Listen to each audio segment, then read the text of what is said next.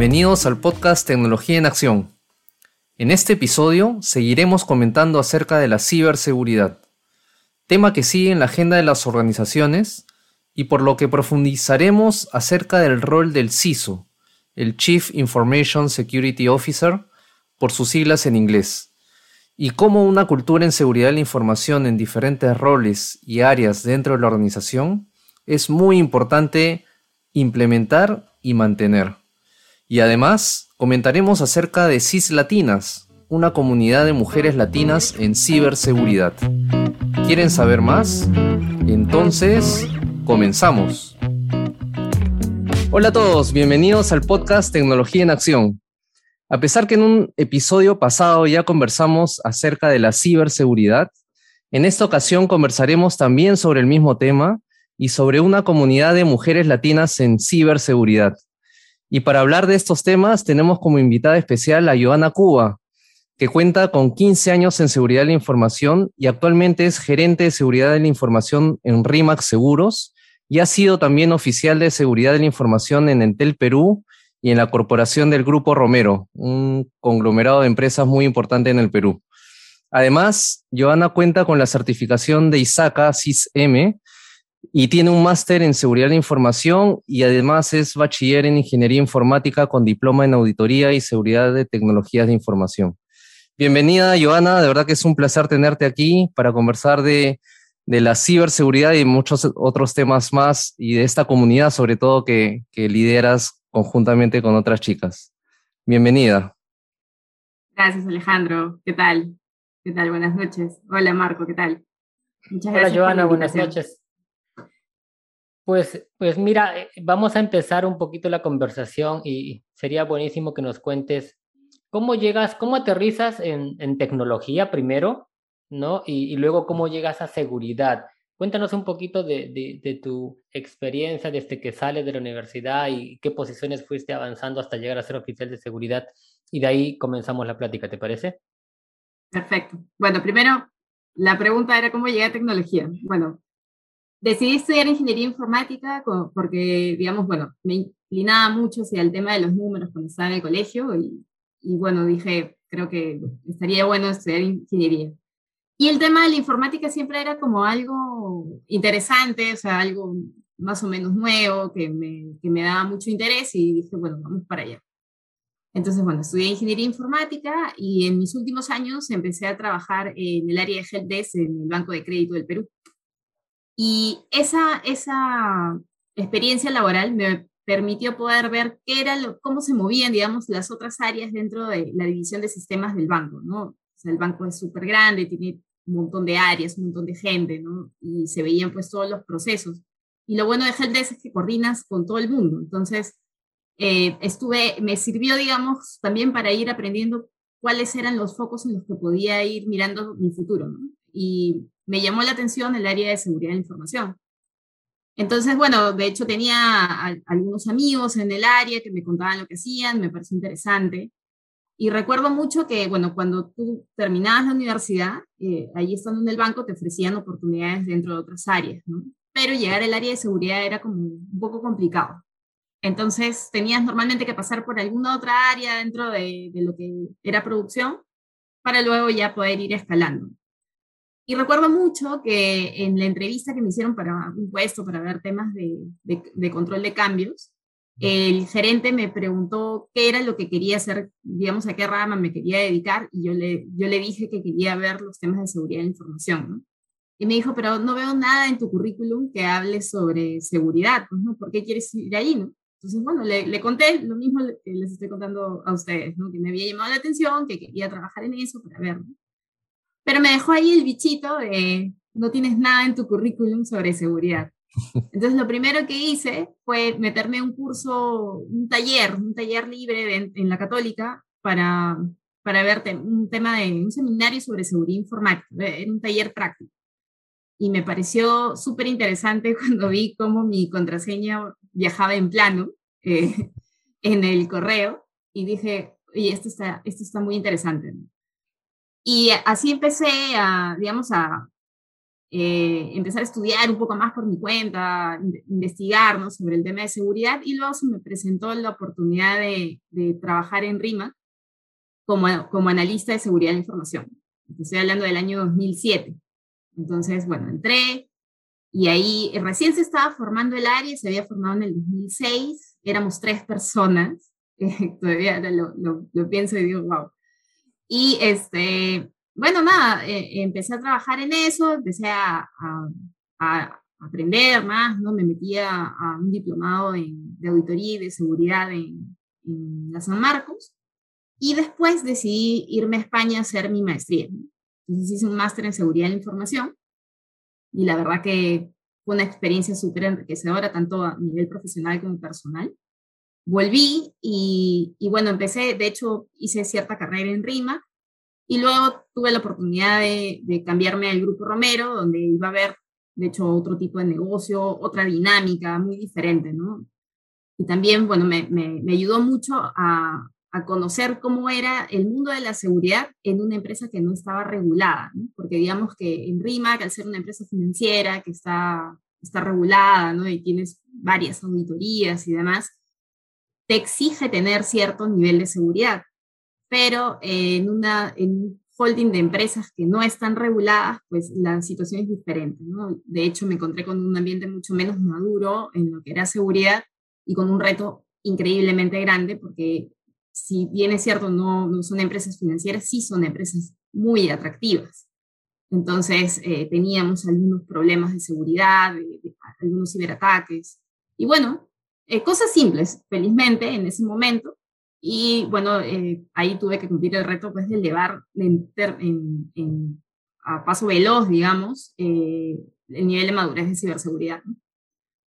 Y, eh, y, luego se me presentó la oportunidad de ir en TEL y la verdad es que me llamaba muchísimo la atención ir a, a una empresa de telco, ¿no? Porque era como algo, algo que me, me, gustaba, o sea, me gustaba el, el, el giro de negocio y dije, bueno, vamos. ¿no? y, realmente fue muy satisfactoria la experiencia.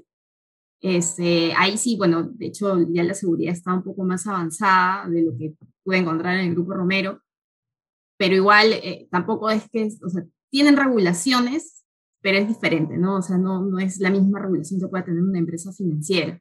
Pero sí, eh, digamos, la casa matriz que está en Chile, pues sí, tenía bastante foco en el tema de seguridad, sobre todo porque por esa época fue lo del Banco de Chile, entonces como que todas las empresas chilenas se pusieron las pilas y, y eso pues también decantó en Perú, lo cual me ayudó mucho a poder impulsar algunos proyectos. Y finalmente, bueno, este año se me presentó la oportunidad de volver a RIMAC, pero ya con una gerencia, y realmente fue muy emocionante por el hecho de, volver, a, digamos, a, a un lugar que fue mi casa durante muchos años, y ver cómo había crecido el rol, ¿no? O sea, porque yo siempre, cuando, cuando por ejemplo, elegí el tema del el rubro, del tema de seguridad, sentía que en algún momento iba a llegar a mi techo y yo decía, no, no, esto va a avanzar en el futuro. O sea, así como yo voy creciendo profesionalmente, el rol también va a ir creciendo. Y es exactamente lo que ha sucedido y eso sí, o sea, es como muy satisfactorio. Pues la verdad que se nota que has pasado por muchas, muchas industrias, ¿no? O sea, Telco en, en sí ya es un mundo, pues más el corporativo de un holding y nuevamente ahora en RIMAC. Pues, pues gracias, de verdad, qué, qué buena experiencia que tienes. Creo que lo, que vamos a conversar ahora va, va, a servir muchísimo a nuestros oyentes. Perfecto, no, interesantísima tu, tu trayectoria, Yoa, porque eh, de hecho lo que has contado, ¿no? Eh, le sirve a parte de nuestra audiencia que son estudiantes o profesionales jóvenes que posiblemente quieren también incursionar en, en los temas de ciberseguridad o seguridad de la información. Y, y, tu trayectoria es tal cual, ¿no? Yo creo que el, el que está interesado, el que, el que, le gusta el tema, se mete a un curso, investiga, ¿no? Y va aprendiendo poco a poco y, y, y va comenzando de abajo a, a, ganar toda esa experiencia que, que has comentado, ¿no? Entonces, este, nada, comenzamos. Eh, con un tema que, que, nos llamó la atención cuando, de hecho, este, le, le propuse a Marco invitarte al, al, al podcast, eh, porque tú lideras conjuntamente con, con, con, otras chicas una comunidad de mujeres latinas en ciberseguridad, ¿no? que se llama CIS Latinas. Entonces, te queríamos preguntar cómo es que nace esta comunidad, qué busca, ¿no? Eh, quizás algunos objetivos que se han propuesto, eh, cómo es que la dinámica de esta comunidad se, ha ido moviendo en el tiempo. Por ahí he leído que, ya está, eh, ya tiene como tres años de fundada. Así que quisiera que nos cuentes a, nosotros, a nuestra audiencia, cómo es que nace esta, esta comunidad y, cómo también posiblemente están viendo ustedes que la comunidad va creciendo en el tiempo y cómo la ausencia de mujeres en el mundo tecnológico, en el mundo de la ciberseguridad, eh, ya poco a poco es un mito y, va, va, ganando más adeptas. No sé si nos puedes comentar un poquito más sobre eso, Iva. Sí, te cuento. A ver, bueno, la comunidad de hecho fue fundada el 10 de agosto del 2018 Ajá. Eh, y fue fundada por tres chicas, ¿no? Ivette Morales, Magdalena Maita, Maita e Indira Castro, ya que son tres amigas que, que dijeron, oye, eh, conversemos sobre temas de ciberseguridad que nos gustan, nos apasionan, todos nuestros intereses en común. Se, digamos, una convenció a la otra y así dijeron, bueno, ya vamos a formar una comunidad.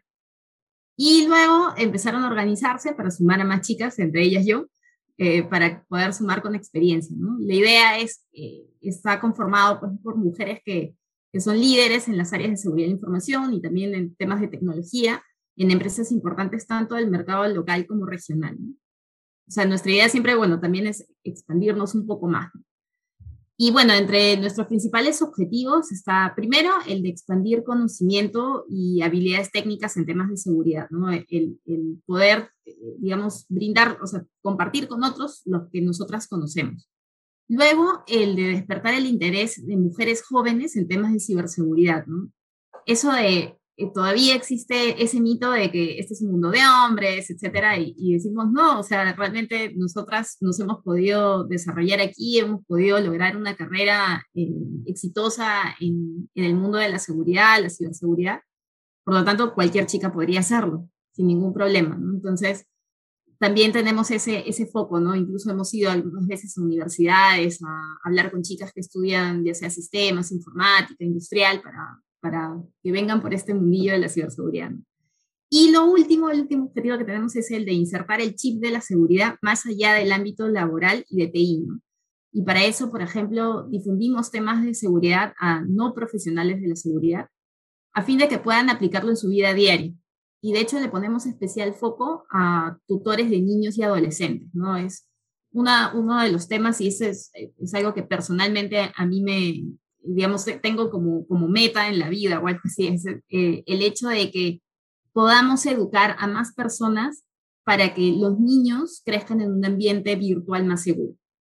Entonces, eh, una, una de las cositas con las que estamos trabajando ahora es el poder proponer a los colegios que incluyan una currícula de, de ciberseguridad desde la infancia, ¿no? o sea, desde la primaria, la secundaria. De hecho, una de las chicas del equipo hizo un, bueno, dentro de uno de los cursos que estaba llevando, hizo como proyecto esto y nos pareció súper interesante. Dijimos, oye, hay que tocarle las puertas a los colegios, ¿no? Para ver qué, qué conseguimos. Porque de hecho también le tocamos eh, la puerta al Mineu, pero todavía estamos en espera. Entonces dijimos, igual por el lado privado puede ser mucho más efectivo. Así que en eso estamos, ¿no? Eh, es verdad que el tiempo nos gana, pero tenemos de verdad muchas ganas de hacer varias cosas una, es, una de ellas es, es, lo que les comento.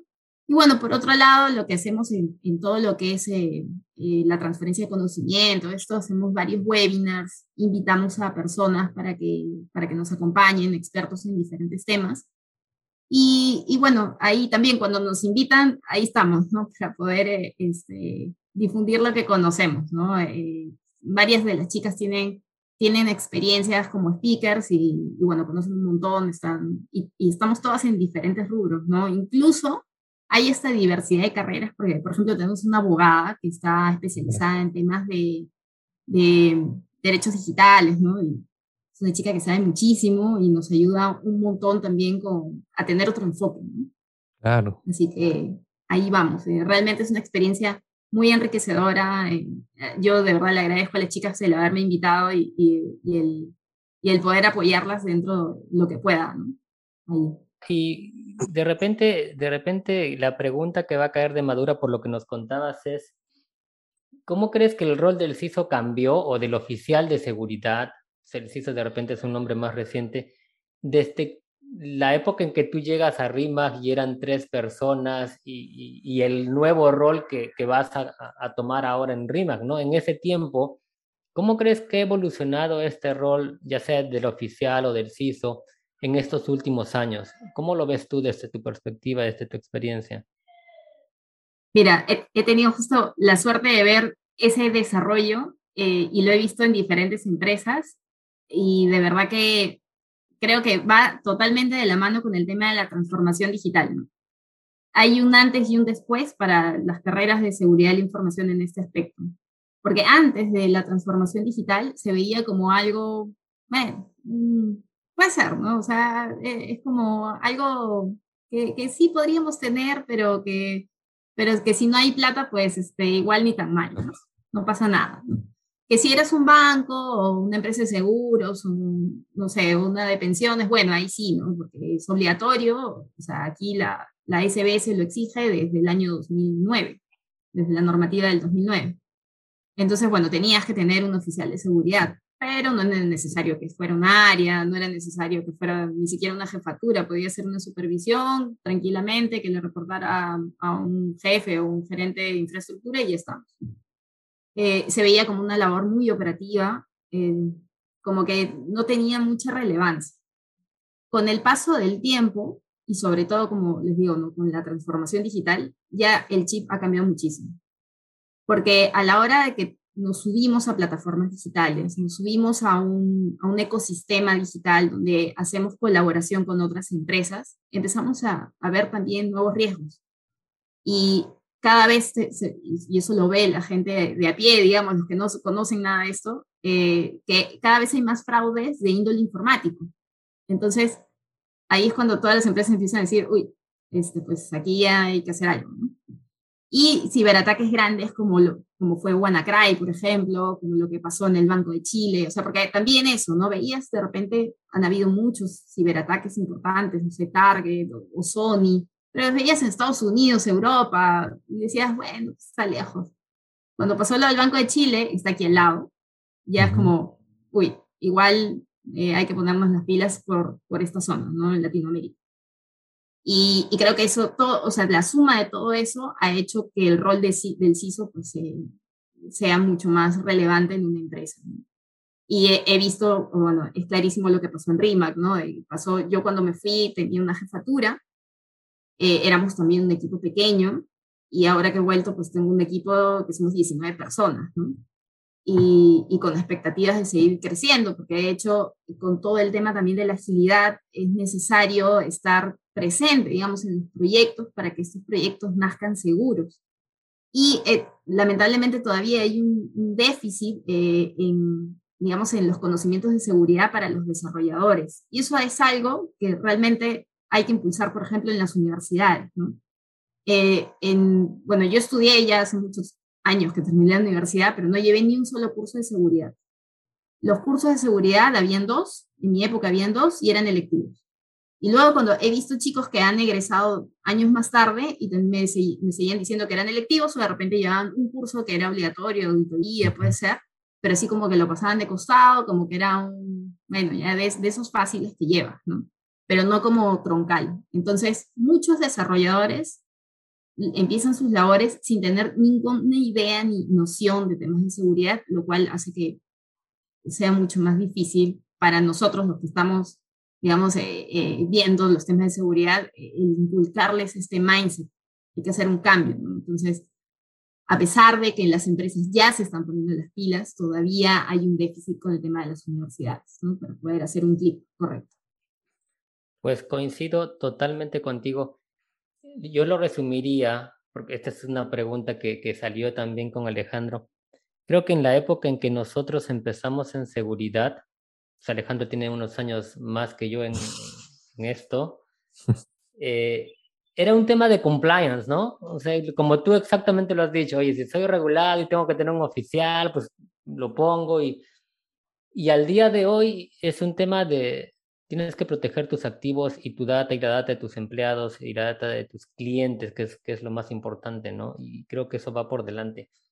Pero también creo que el rol y no sé si coincides con, conmigo, pasa de, del compliance y los controles y, el aseguramiento y a un tema un poquito más técnico, ¿no? Cuando hablabas de, del tema del desarrollo seguro, muchas áreas de seguridad ya tienen la parte del SAS o del DAS, que es el análisis estático de código, el dinámico, lo tienen del lado de seguridad. O sea, alguien tiene que estar diciéndole a, a TI, hey, lo que estás construyendo no está seguro esa parte de movernos hacia la izquierda y que, que todo el código que vote sistemas o tecnología esté seguro es algo que todavía lo traemos como reto, ¿no? En los que estamos en este, en este mundo. ¿Coincides tú que el perfil de ahora del CISO tiene que tener, creo que yo, dos, dos lados de la moneda? Uno súper estratégico, porque estamos en el camino a reportar a un C-Level o a un CEO, ¿no? Algunas empresas todavía siguen dentro de tecnología, pero van a terminar madurando allí. Pero tienes que tener la parte técnica también, porque en tu contraparte es tecnología, ¿no? Entonces, cuando tecnología te va a decir, no se puede, es muy complejo, pues alguien tiene que decirle, no, esto se hace de esta forma y lo que tú decías, un poco concientizar a sistemas o a tecnología para que empiecen a, a meter la seguridad dentro de lo que desarrollan, dentro de lo que construyen. Y el trabajo nuestro no sea como un gatekeeper al final de la cadena, sino que todo esto venga. Cuando hablas de DevOps, ya, ya metimos por lo menos el SEC en el medio y las empresas que están evolucionando esto ya lo están de alguna manera empujando, pero ¿cuántas empresas al día de hoy en Latinoamérica están desarrollando con DevSecOps? Entonces hay, hay mucha brecha. ¿Cómo ves tú esto en RIMAS? ¿Cómo ves esto tú en Perú o de repente con lo que han compartido dentro de CIS Latinas? ¿Cómo ves este rol, tanto estratégico como técnico en algún, en algún sentido de la palabra dentro de Latinoamérica? Mira, te comento, una vez vi una, una charla muy interesante donde decían cuáles deberían ser las características de un CISO. Y la conclusión fue, tiene que ser un superhéroe, porque es un rol súper complejo, tal y como tú lo, lo comentas, ¿no? Tienes que ser muy estratégico, porque no solo tienes que cambiar el mindset de tecnología, sino de toda la compañía, para que piense en seguridad en el día a día. O sea, la idea es poder elevar este tema para que todos respiren seguridad cuando piensen en, en cualquier actividad, ¿no? Porque es el hecho de, si yo voy a, yo tengo unos objetivos de negocio, quiero impulsar mi negocio y normalmente se hace bajo la vía de la digitalización, tengo que pensar en cuáles son los riesgos que hay por ahí. Y esos riesgos están asociados a controles de ciberseguridad en la mayoría de los casos. Entonces, eh, mm, eso todavía no sucede. En, en, eso, o sea, digamos, parte de nuestra labor es poder crear ese mindset en, las, en el C-level, digamos, de las empresas. Y por otro lado, tal y como mencionas, tenemos que tener una relación muy estrecha con las áreas de tecnología, aunque puede ser que hayan empresas donde el tema de seguridad esté mucho más maduro y no estén dentro de tecnología, igual no puede haber un divorcio. Tiene que haber siempre una comunicación continua con el área de tecnología, porque al final son ellos los que van a implementar esos controles. Entonces, los que van a implementarlos y los que van a mantenerlos en el tiempo. Entonces, ellos tienen que estar totalmente convencidos de que, de que la seguridad es parte de todo lo que se hace dentro de la operación tecnológica. Es, es must, ¿no? O sea, no es un agregado, no es algo que debe haber el área de seguridad, sino es parte del de, ecosistema total. Entonces, sí, es, es complejo porque tienes que hablar en los dos idiomas, porque tienes que conocer de tecnología, por ejemplo, ¿no? Eh, este, hay todo un mundo en la nube, ¿no? Ahora ya hablar de la nube es un commodity realmente, todo el mundo está en la nube. Entonces, desde el área de seguridad tienes que saber de, de tienes que saber de seguridad en la nube que no es exactamente lo mismo que en el mundo en premis. Entonces, nada, eh, lo único que te queda, pues, es, como CISO, es vivir actualizándote eh, eh, tanto a, nivel técnico como a nivel de negocio, ¿no? tienes que jugar con las dos caras de la moneda. Sirve muchísimo que tengas en tus equipos gente muy especializada, técnica. Digamos, el rol de un arquitecto de seguridad es básico en, una, en un área de, de seguridad de la información porque son los que, te, los que viven haciendo el research de cuáles son las, las nuevas tecnologías, las nuevas amenazas a esas tecnologías y los nuevos controles a aplicar. Entonces, digamos que son tus piezas clave para poder eh, interactuar con, con, con, el mundo de la tecnología. Mientras que tienes que ver desde el punto de vista de riesgos, cómo hablar con el, con el C-Level, con el directorio, con las, digamos, con las personas que te toque mirar de negocio. Entonces, sí, es, es, es, es lindo, es un lindo reto, pero también es, este, es cansado, no, no lo voy a negar. coincidimos totalmente. Sí, sí. Muy bien, ¿no? De hecho, de hecho, como bien dices, tienes que tener esos skills bien desarrollados, ¿no? El, tema, el tema técnico, no dejarlo de lado y como decía Marco y lo que hemos conversado ya hace, hace varias semanas, yo creo que se ha fortalecido, ¿no? El tema de la seguridad informática que, que, en algún momento comenzó y, y, hoy en día se ha repotenciado. Y también está ese lado eh, de, de, seguridad de la información que va hacia el C-level, ¿no? Y hacia los altos directivos de la empresa. Y de hecho, hace poco hemos tenido una reunión de, de, de estrategia dentro de la compañía y el gerente general mencionó varias veces a la ciberseguridad. Eh, y de hecho eso es, eso es parte de... Casi lloro, casi lloro. Sí, sí, eso es parte de lo que tú estás logrando dentro de la empresa.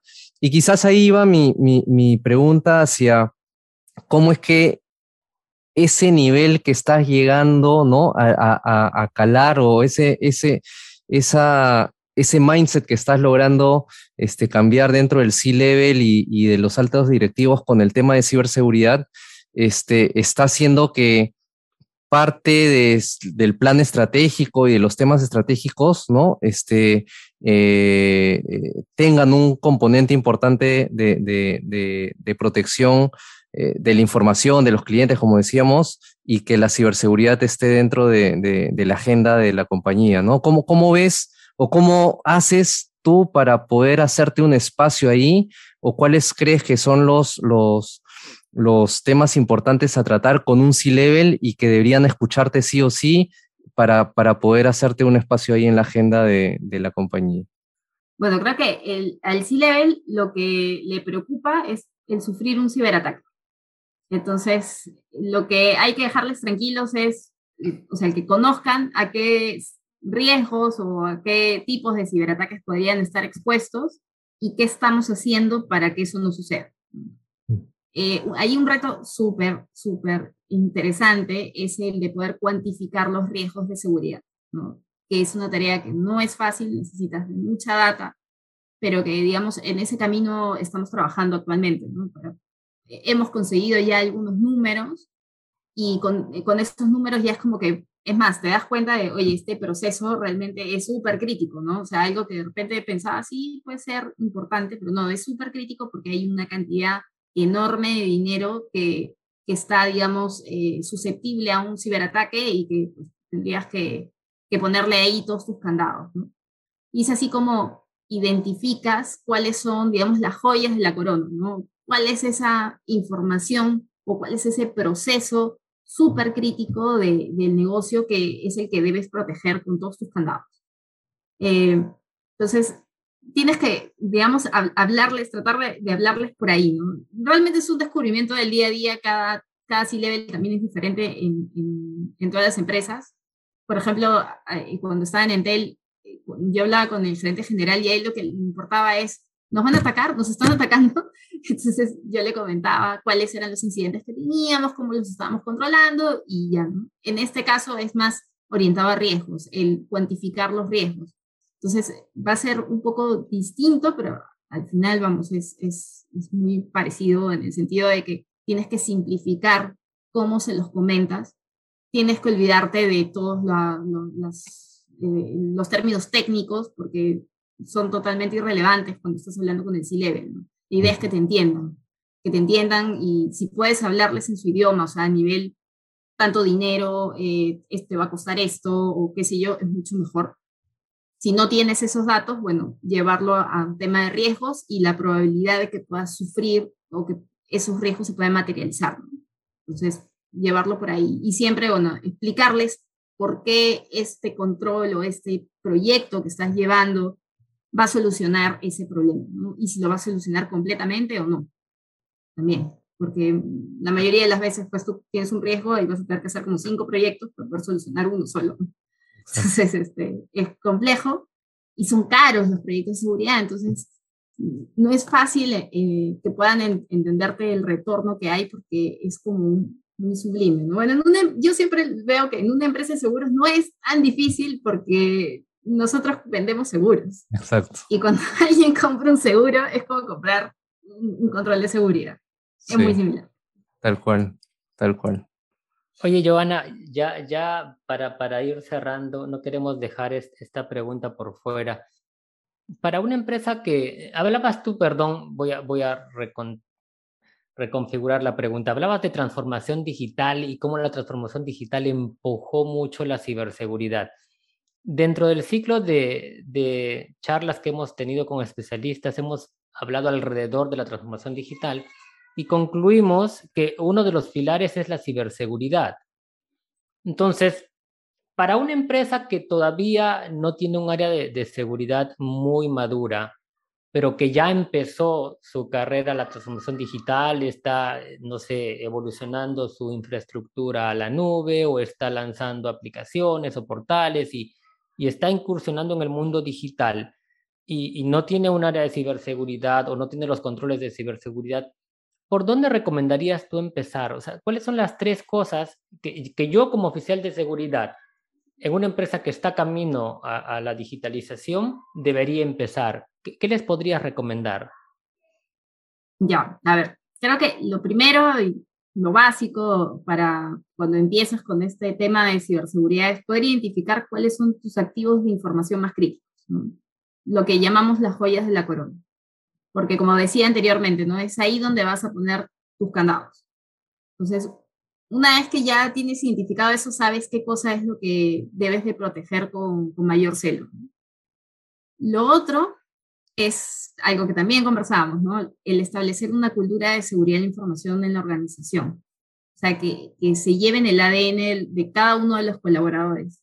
Porque así podremos estar seguros de que cada decisión que tomen será con un enfoque de riesgos de seguridad. O sea, el, pensar siempre, si hago esto, o sea, podría suceder este incidente, entonces hay que cuidar tal cosa.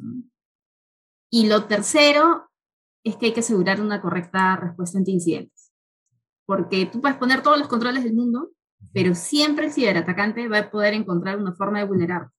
Entonces, la idea es que estés preparado para diferentes tipos de escenarios y que puedas responder rápidamente.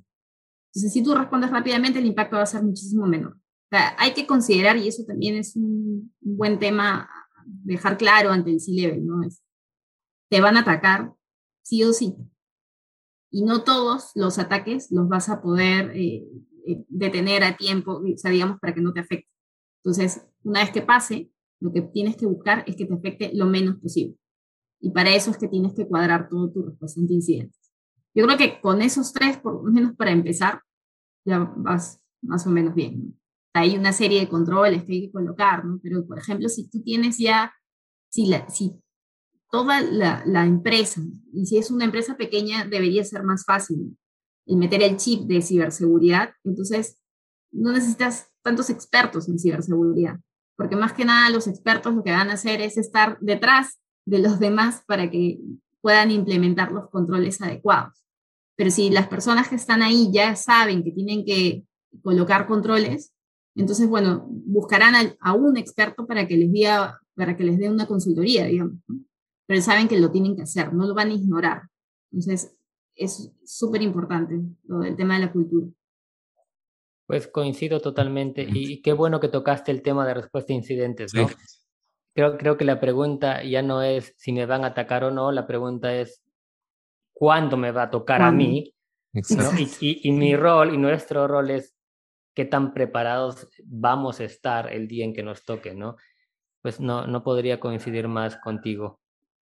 Excelente, excelente, Yoa. De verdad que muchísimas gracias por, por tu participación en nuestro podcast. Todos los temas que has tratado, recontra interesantes. El, el, de la comunidad, sobre todo de CIS Latinas, que espero que mediante el podcast también puedan escuchar y pueda difundirse mucho más. Y, nada, agradecerte nuevamente y, ojalá no sea la, primera y última vez, así que te tomamos la palabra para invitarte a, tratar algún tema mucho más específico en temas de, seguridad de la información. Perfecto, no, muchísimas gracias por la invitación y están invitados también en la comunidad de Cislatinas. Ahí después les voy a pasar la invitación de del grupo de Telegram, donde intercambiamos información y bueno, también estamos en LinkedIn, donde por ejemplo ahorita estamos mandando, compartiendo algunos tips de seguridad. Como les digo, los compartimos para empresas, para personas, perdón, que no sean necesariamente del mundo de seguridad para su día a día, ¿no? Por ejemplo, ahorita que es una época complicada, diciembre, hay muchos robos, este, mucho fraude informático, entonces por ahí les vamos dando algunos tips para que las personas tengan algunos cuidados. Excelente. Excelente. Listo, yo. Muchísimas gracias. Muchísimas gracias. Gracias. Gracias. Chao, chao. Chao, Nos acompañaron en este episodio Marco Guillén, Alejandro Choi y Joana Cubo. Y este episodio llega gracias a Waki, la primera comunidad que te da préstamos online. Ingresa a www.waki.com.pe y solicita tu préstamo hoy desde 500 soles. Síguenos en Facebook como Waki Comunidad Financiera.